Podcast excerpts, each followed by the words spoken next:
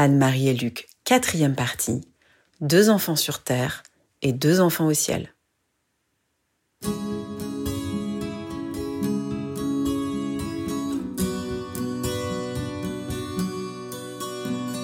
Ce qui est dingue, c'est que je m'étais toujours dit que j'aurais quatre enfants, chose que Luc ne voulait surtout pas. Il avait dit on n'a que deux bras, donc euh, voilà, on peut pas faire plus. Et ben, j'ai eu quatre enfants. Donc euh, c'est bizarre la vie, le destin, les choses.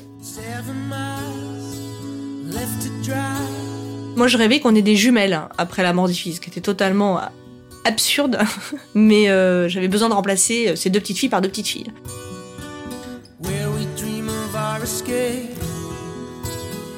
La vie a fait que c'est Lancelot qui est arrivé. Et donc Lancelot, on a dû investir, si tant est qu'on puisse appeler ça comme ça, ce bébé qui allait arriver. Donc on a demandé son sexe et j'avoue que j'ai été catastrophée quand j'ai su que c'était un garçon. Luc aussi était emmerdé parce que on se disait tous les deux qu'on n'avait pas le mode d'emploi des garçons. Et en fait, Lancelot est né, c'était l'évidence de notre vie. Heureusement que c'était un petit garçon après les filles. Évidemment qu'il fallait que ce soit un garçon.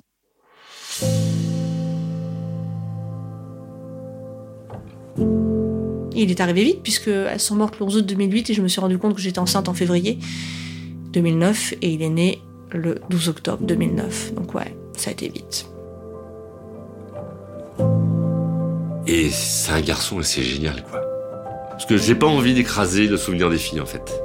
Et je pense que je ne sais pas ce qu'a dit Marie, mais euh, je pense qu'elle, elle a besoin de reproduire l'inverse. J'ai le sentiment que les filles m'ont appris à être père d'un garçon. Parce que mon père a été très très peu présent. Donc je sais pas ce que c'est d'être un père de garçon en fait. Et je pense que ça m'aurait fait peur d'avoir comme premier enfant un garçon d'ailleurs.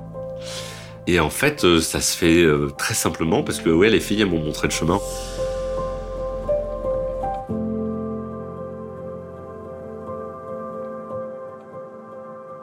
Je rêvais, alors là je m'étais dit, un garçon c'est super, mais il me faut une fille derrière. De toute façon, il n'était pas question que Lancelot reste seul parce qu'on ne voulait pas qu'il soit seul à porter ce drame, qui n'était pas le sien, mais qui était le nôtre, et comme il était notre fils, quand même, ça faisait partie de sa vie et de son histoire. Et c'est vrai qu'elle a mis beaucoup de temps à venir, euh, Héloïse. Au bout d'un an, j'étais toujours pas enceinte. On a eu une, vague de retour de deuil en pleine face, Luc et moi, on est retombé au fond du gouffre.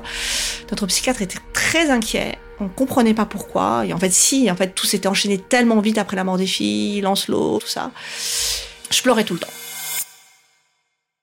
Et Luc m'a dit arrête-toi, arrête-toi, prends un congé parental, prends le temps, fais-toi plaisir, fais-toi du bien, calme-toi. Et je pense que la première semaine où je me suis arrêtée, on a fabriqué Héloïse. Sans faire l'amour plus ou moins que d'habitude. La vie est très bien faite. Et je pense qu'il fallait qu'Héloïse prenne son temps. Elle a pris sa place au moment où elle devait la prendre. Alors là, je suis incapable de me souvenir si je savais si c'était une fille ou pas. Je crois pas. Peut-être que Marielle le dira, mais je sais plus. On n'a pas demandé sur ce coup-là si c'était un garçon ou une fille. J'étais sûre à un million de pourcents que c'était une fille.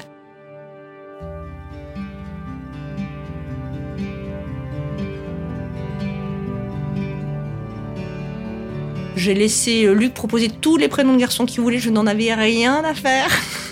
Parce que je savais que c'était une fille. Et c'était une fille.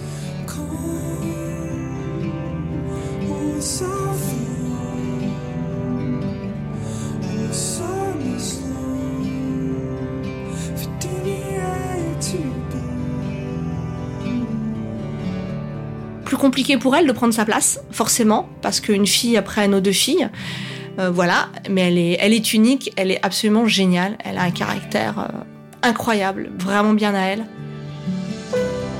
Mais c'est vrai que c'est pas facile pour nos enfants. Trouver une place dans une fratrie avec des frères et sœurs vivants, c'est déjà pas simple, mais alors avec des frères et sœurs morts, c'est compliqué. Alors, Lancelot, il n'y avait pas de comparaison possible puisque c'était le premier mec. Et Louise, je pense que ça a été plus compliqué.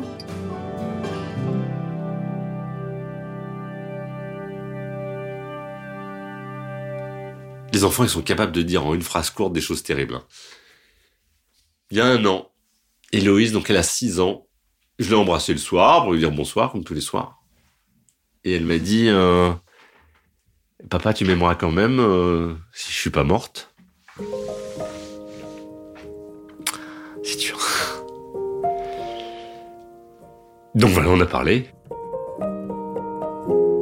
Alors Luc est tombé de sa chaise quasiment. Et je me souviens que je sais pas lequel des deux a tout de suite dit, mais on a eu la même réflexion. Mais on t'aime parce que t'es vivante, surtout parce que t'es vivante. On n'a pas reposé la question depuis, mais je pense qu'effectivement pour Héloïse, la place elle est plus compliquée. C'est une petite fille très appliquée qui essaie toujours de faire euh, le maximum. Nos enfants sont pas traumatisés par Pénélope et Paloma, loin de là. Euh, D'ailleurs, ils ne savent jamais qui est la grande, qui est la petite. Mais c'est vrai, on s'est fait la réflexion une fois qu'on on en parlait toujours pour en dire du bien. Donc du coup, euh, un jour, on s'est dit, il faut aussi raconter quand elle faisait des bêtises ou des choses pas bien, parce que sinon ça devient 2DS, et peut-être que c'est difficile de se construire par rapport à 2DS.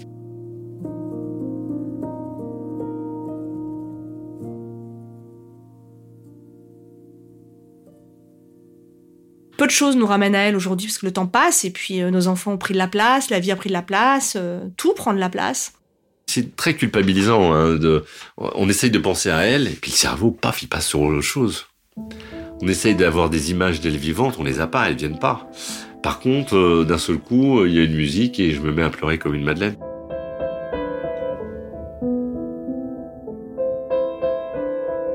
Les chansons nous rattachent à elle. En fait, c'est ce qui nous rapproche le plus d'elle. Et pour Luc et pour moi, euh, Barbara, Julien Clerc, euh, Benjamin Biolay, la superbe. Je me rappelle que je chantais le patineur de Julien Clerc à Pénélope. Et je me rappelle qu'à deux ans et demi, elle chantait le patineur. Je suis incapable. Enfin, c'est pas vrai. Je n'ai pas envie d'écouter Julien Clerc et de remettre d'autres souvenirs dessus. Donc quand ça arrive, je m'isole et très bizarrement, comme là quand je vous parle, euh, j'ai des images vivantes d'elle.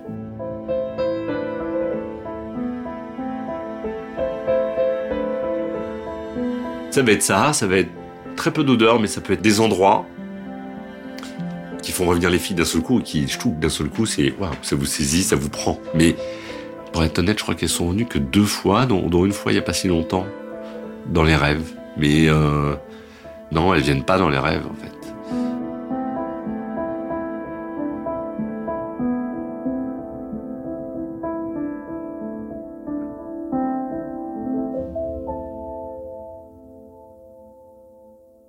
On a peur de les oublier, hein, et en fait, euh, Christophe, il vous dit qu'il faut les laisser partir, en fait. Hein. C'est bien d'avoir un endroit où elles sont, mais qu'il faut les laisser partir. Alors moi, je commence à écrire un peu des petites choses sur des choses dont je me souviens, parce que je sais que ma mémoire va partir. Et Marie, elle écrit des lettres aux filles. Depuis le jour où elles sont parties, je crois qu'elle leur écrit, en fait. Tour des lettres, parfois une tristesse infinie, puis parfois euh, drôle.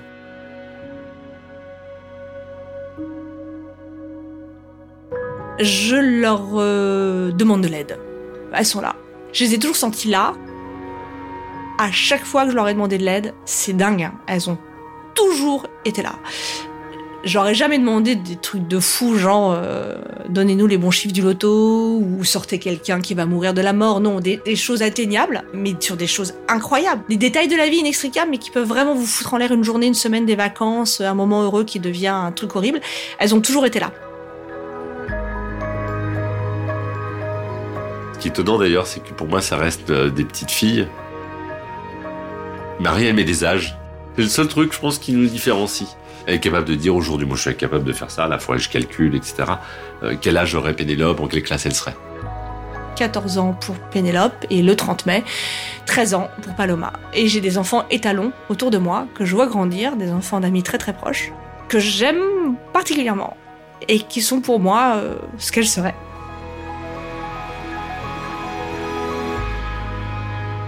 Oui, oui, moi je l'ai fait grandir.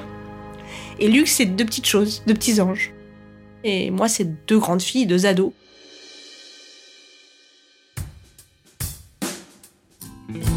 En fait, je vis pas cette vie comme un continuum. Hein. J'ai l'impression comme deux, branches d'arbres. C'est-à-dire que on est un couple, il y a nos filles, puis ça commence à partir dans un sens, ça s'arrête brutalement. Et puis hop, on revient au point de départ, puis on repart dans un autre sens. Et je pense qu'effectivement, euh, je crois qu'on s'aime même plus qu'avant. Je pense qu'il y a quelque chose qui nous soude à jamais. Mais nous, c'est à la vie à la mort. Et aujourd'hui, ce qui nous fait très très très très peur, c'est notre mort à nous, l'un de l'autre. Ça nous terrifie, j'en pleure quand, quand j'y pense, mais c'est... Je ne peux pas imaginer qu'il arrive euh, quelque chose à Marie. J'ai une pensée, je peux même pas aller au-delà que le fait de la formuler. Voilà, je peux pas.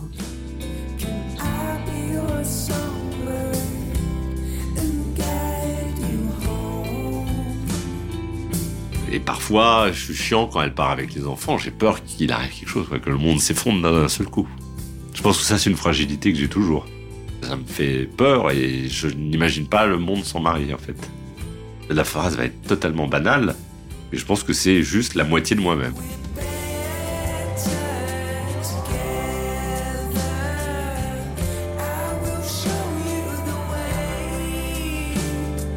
On est les deux faces d'une même pièce, on est l'un pour l'autre. De toute façon, dès qu'il est mal, je suis mal, dès que je suis mal, euh, il est mal. Ça ne nous empêche pas de nous engueuler, on s'engueule. Euh, mais on s'aime à l'infini.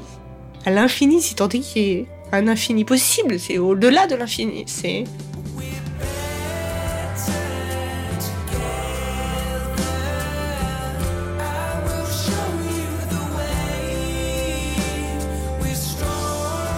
Enfin, quand on me demande combien j'ai d'enfants, je dis 4. Deux enfants au ciel et deux enfants sur terre.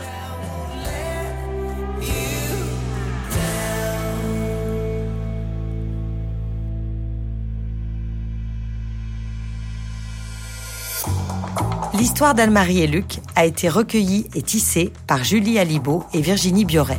Elle a été réalisée par Jean-Noël Alarçon et Guillaume Gladin s'est occupé du mixage.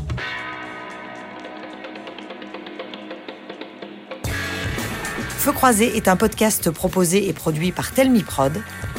Et pour suivre l'actualité du podcast, Instagram et Facebook sur le compte feukroisé.lepodcast.